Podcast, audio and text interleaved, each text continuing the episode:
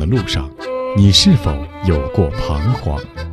在青春的旅途中，你也可曾有过迷茫？面对亲子教育，你是否还有担心和疑虑？一起关注成长你我他，让生命与智慧一同成长。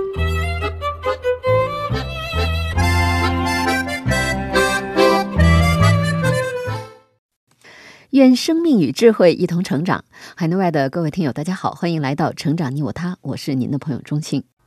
听众朋友，人类文明的发展就像一条长河，由时间串起了过去、现在与未来。过去的历史记录着人类社会的成功与失败、兴盛与衰退、交替与更新，更预示着人类的未来。因此，从历史中汲取智慧，是人类社会一个永恒的话题。正如古人所说：“前车之鉴，后车之辙。”不过，德国哲学家黑格尔也有一句名言。历史给我们的教训就是，人们从来都不知道汲取历史的教训。那么，从青少年的成长来看，学习和思考历史是培养批判性思维不可缺少的途径，也是建立世界观、人生观、价值观的一个基础。不过，在我们的小学和初中阶段，历史并不是重点科目，一本正经的史书对于孩子来说，读起来也许还有困难。那么，如何帮助孩子？进行历史意识的培养呢？上期节目我们聆听了资深媒体人周璐所写的《我用阅读教育孩子》一书，那么今天我们就继续来聆听第五章的第五篇：热爱阅读是培养历史观的基础。播讲时代。热爱阅读是培养历史观的基础。阅读会。是我们几位爱读书的妈妈和孩子们时时搞的一个小聚会。我们每次让一个孩子分享一本最近自己在读的好书，然后大家一起讨论。四月的一个周日下午，春风和煦，在小区的花园里，我们几位妈妈和孩子在新绿的草坪上铺上了野餐毯，摆上了各色零食饮料，孩子们围坐一圈。家长们也在一旁席地而坐，阅读会就这样开始了。本次我们的主题是读一本历史书。虽然小学课程中尚没有开设历史课，但许多教育专家和有眼光的父母都认为，孩子从小阅读一点历史书是非常有必要的。历史是人类最宝贵的智库。阅读历史，孩子们不但会收获具体的历史知识，还能涉猎考古学、生物学、经济学、宗教、社会学等多学科知识，从而培养放眼全球的视野，提高人们素养，最终形成多元化历史观。学校课本上的知识是有限的。用广泛的阅读打造少年通识课体系，进而建立起广博的思想体系和认知体系，已经成了不少家长、老师和优秀学生的共识。历史小书单，对于小学中低年级的孩子，我推荐《历史大冒险》这套丛书，这是云州小时候最爱读的一套历史绘本，他曾向很多同学推荐过。这本书最新颖、最吸引孩子的是用第二人称写作，让孩子成为故事的主角，走进特定的历史时期，和其他历史人物一起去亲身体验历史中的风风雨雨。小读者们一会儿穿越到公元前一五零零年的埃及，成为成千上万名被迫修建金字塔的人中的一员；一会儿又变身为。公元前五世纪中叶，生活在希腊雅典城外的一个小男孩，在父亲的安排下接受艰苦的体育训练，以准备参加奥运会。然后又变身为中世纪末期的一个小男孩，梦想着成为一名高贵的骑士，拥有亮闪闪的盔甲和令人赞叹的战马。一会儿化身为一名名为普利希拉的女士。在一六二零年，踏上了美国历史上著名的五月花号之旅，渴望去新的世界开创新生活。一会儿又变成十九世纪末期在英国暗无天日的煤矿里劳作的童工，生活充满艰辛，险象环生；或是变身为生活在1942年的一位极地探险家，即将登上开往南极的探险船，迎接他的将是充满风暴的未知旅程。孩子们就像是走进了延绵不断的历史 3D 电影，体验着充满惊险、刺激、挑战的人生。这样讲故事的方式，能极大地激发起孩子们阅读历史的兴趣和探究历史的好奇心。上下五千年是我向小学生推荐的一套必读好书。华夏五千年的文明历程是每一个炎黄子孙的骄傲。每一个中国孩子都理应知晓。著名教育家林汉达先生做了一件特别了不起的事情，他把中国的历史用一个个小故事给孩子们讲出来。我们这一代人都是看着这本书长大的，书中那些历史故事，盘古开天地，女娲补天，秦始皇统一中国，勾践卧薪尝胆，滋养了一代人的童年。所以，这样的经典理应传承下去。让我们的孩子走进中华民族五千年的灿烂文明，让他们知道，在我们的历史中有老子、孔子、孟子、韩非子这样杰出的思想家、教育家；在我们的历史中有岳飞、戚继光、文天祥、郑成功这样的民族英雄；在我们的历史中有祖冲之、张衡、沈括、宋英星这样的科学家。他们为我们留下了宝贵的精神财富，他们为中国的历史画卷增添了浓墨重彩的一笔。《人类简史》是北京的一些重点中学里每个学生人手一本的另类历史书，它是以色列历史学家尤瓦尔·赫拉利的代表作，自出版以来风靡全球。和以往的历史书主要关注人物和事件不同。人类简史仿佛是站在卫星上来看待人类的历史发展进程，关注人类社会的整体演变，从几百万年前人类诞生说起，人类从猿猴进化，经历了认知革命、农业革命、科学革命，发展到今天成了自己的上帝。这本书站在很宏观的高度，给读者介绍人类的过去、现在和未来。这样的大历史观会给孩子一个很开阔的视野，跳出现有的时间、空间、种族、国家等约束，来看作为自然的人是如何一步步从非洲角落一个毫不起眼的族群，慢慢的登上生物链的顶端，最终成为地球的主宰。孩子们读这本书会增长见识，使他们形成更宏大的视野，学会不再只从当下来看问题。这本书打破了以往历史学科的很多观点，比如作者坚信人类在采集时代比农业时代快乐得多。这些新颖的观点会激励孩子从不同的角度去思考问题。所以在读这本书的同时，孩子们不但会收获具体的历史知识，还会收获创新思维、辩证思维的科学思考方法。我最喜欢读的是历史书籍。马俊松告诉我。他是一个历史小达人，是北京中学九年级的学生。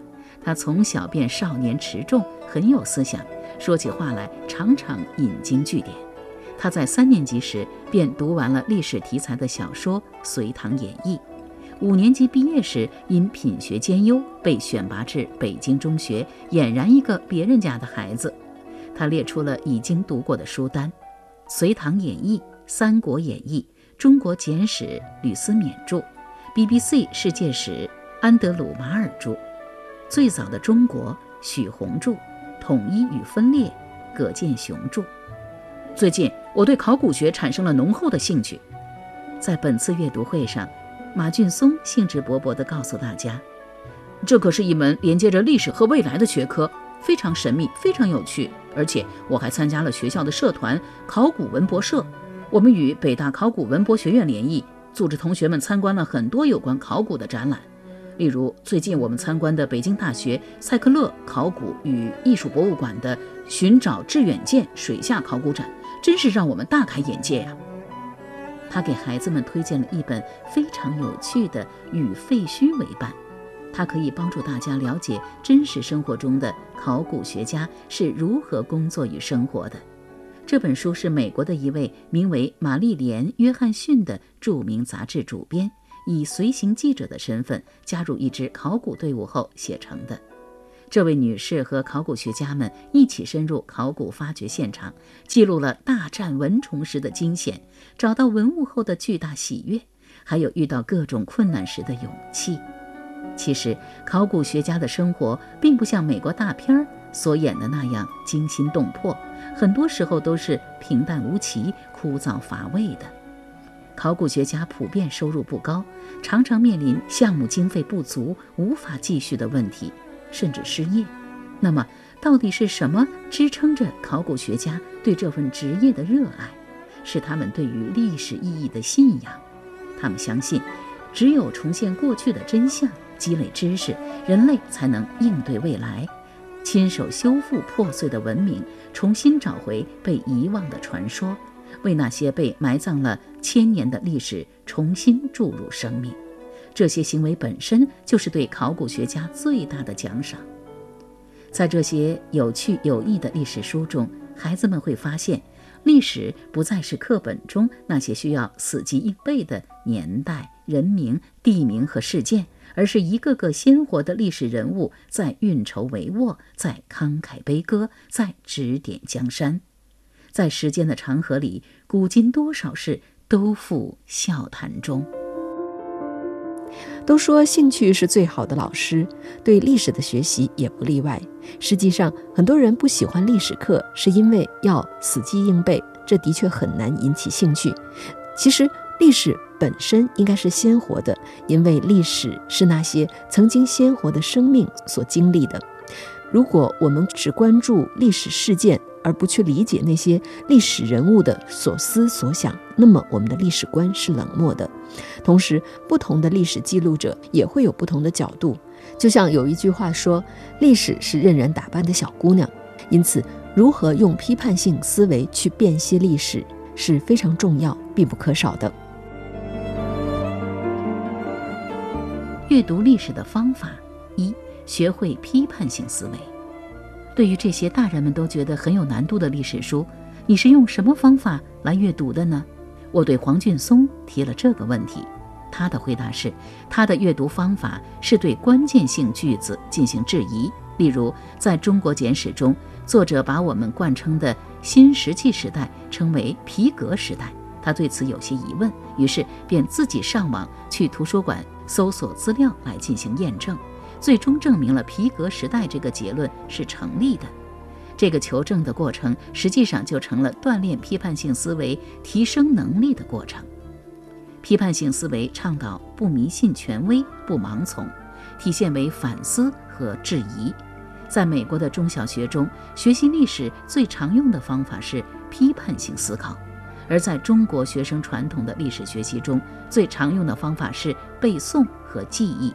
除了背朝代名、人名、地名、时间，还要背结论、背意义。学生更像是一台记忆机器，很少有自己的独立思考。这样的思维方式显然不能适应未来对于他们的要求。我们欣喜地看到，随着新课程改革的推进，一言堂、满堂灌等传统方式已逐渐改变。历史课程目标明确提出。通过对历史现象与历史事件的分析探讨，帮助学生形成课程标准要求的历史认识，进而形成正确的历史观、价值观。历史老师开始注重引导学生主动去发现问题、提出问题、思考问题并解决问题。父母在孩子阅读与历史有关的图书的时候，可以给他们一些启发，和他们一起讨论一些有争议的问题。有意识地去培养孩子的质疑能力和反思能力。例如，读了《三国演义》，我们可以和孩子讨论一下：曹操到底是好人还是坏人？是英雄还是枭雄？如何评价他的功与过？看完中国历史故事，如何评价秦始皇？他到底是一个明君还是一个暴君？是否赞同书中作者对于秦始皇的评价？这样的问题是没有标准答案的。横看成岭侧成峰，远近高低各不同。站在不同的时代，站在不同的角度，对同一个历史人物或历史事件，会得出截然不同的结论。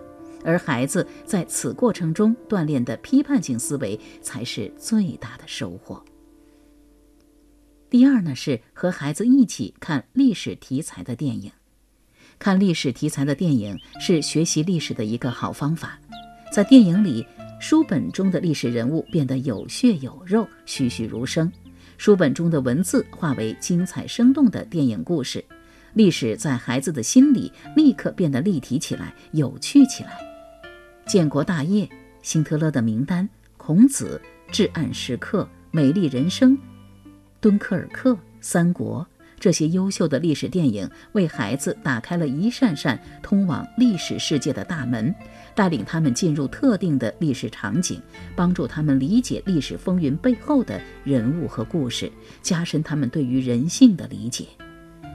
而我们家长呢，可以做的是为孩子选出适合其观看的优质历史电影，和他们一起观看，并和他们一起讨论观后感。三。走出去学历史，阅历课程。黄俊松介绍说，自己所在的中学也在组织同学们做类似考古学家的工作。例如，最近一年，北京中学组织了系列中华文化寻根之旅，我们已经去了河南、四川、呃泰山、江南地区。不过，可不要以为我们出去是游山玩水的，我们是去做研究项目的。我们的工作流程是组成课题组。做项目大纲、调查问卷，去当地采风，根据采集的资料进行编辑，回到学校做报告、公开演讲。这其中的每一个环节，对于我们来说都是不小的挑战。目前，我们团队已经完成了两个报告。第一个报告是江南园林的建筑风格、装饰风格与江南历史发展之间的关系，以拙政园为例。第二个报告是泰山为何会吸引历史上如此多的帝王将相和文人雅士一游。在这个过程中，每个同学都开始学会如何多维度地去分析历史问题，最终形成对历史更全面、更深刻的认识，形成自己的历史观。这种学习方式被称为阅历课程。目前，这样的阅历课程在北京的很多中学开展起来。这对于增长孩子们的见识、开阔他们的视野、增加他们的人生阅历，从而提高他们的综合素养。无疑是大有裨益的。历史照亮人类未来。关于考古学家的传奇故事，我就先讲到这里了。黄俊松讲完《与废墟为伴》中的精彩内容后，孩子们长时间的热烈鼓掌，他们的眼里闪动着晶莹的光芒。然后，我想和大家一起讨论两个问题：第一个，如果你是个考古学家。你最想去哪个地方考古呢？我想去金字塔。一个小男生喊道：“我要去亲自考察一下那些金字塔到底是不是外星人修建的。”家长们都被“亲自”二字给逗乐了。我想去东非，我想去考察一下人类的发源地是否真的在那里。一个女生说完，大家纷纷叫好。第二个问题：如果你是一名考古学家。也面临资金短缺的困难，你如何解决呢？孩子们立刻七嘴八舌地讨论开了。几分钟后，一个小男生说：“我会去找一个富有的企业家，跟他说我们的考古工作多么有意义，然后拿出我们的考古计划，请他资助我们。”一个女生说：“我们会去找专业的公益基金会，请求他们的帮助。”大伙都纷纷鼓起掌来。在樱花树下，孩子们热烈的讨论还在继续。历史是照亮人类未来之路的智慧之光，能帮助孩子们看到过去，也能帮助他们看见未来。而学习历史和考证历史的过程，正是锻炼孩子们的独立思考能力、批判性思维、团队合作能力的极好方式。我们从哪里来，要到哪里去？这可以是一个哲学命题，也可以是一个历史命题。我们需要思考这样的问题，才能够给我们带来更好的启迪。好了，各位听友，以上我们聆听了《我用阅读教育孩子》第五章的第五篇：热爱阅读是培养历史观的基础。好，今天的节目内容就到这里。编辑钟庆，感谢您的收听，我们下期节目再会。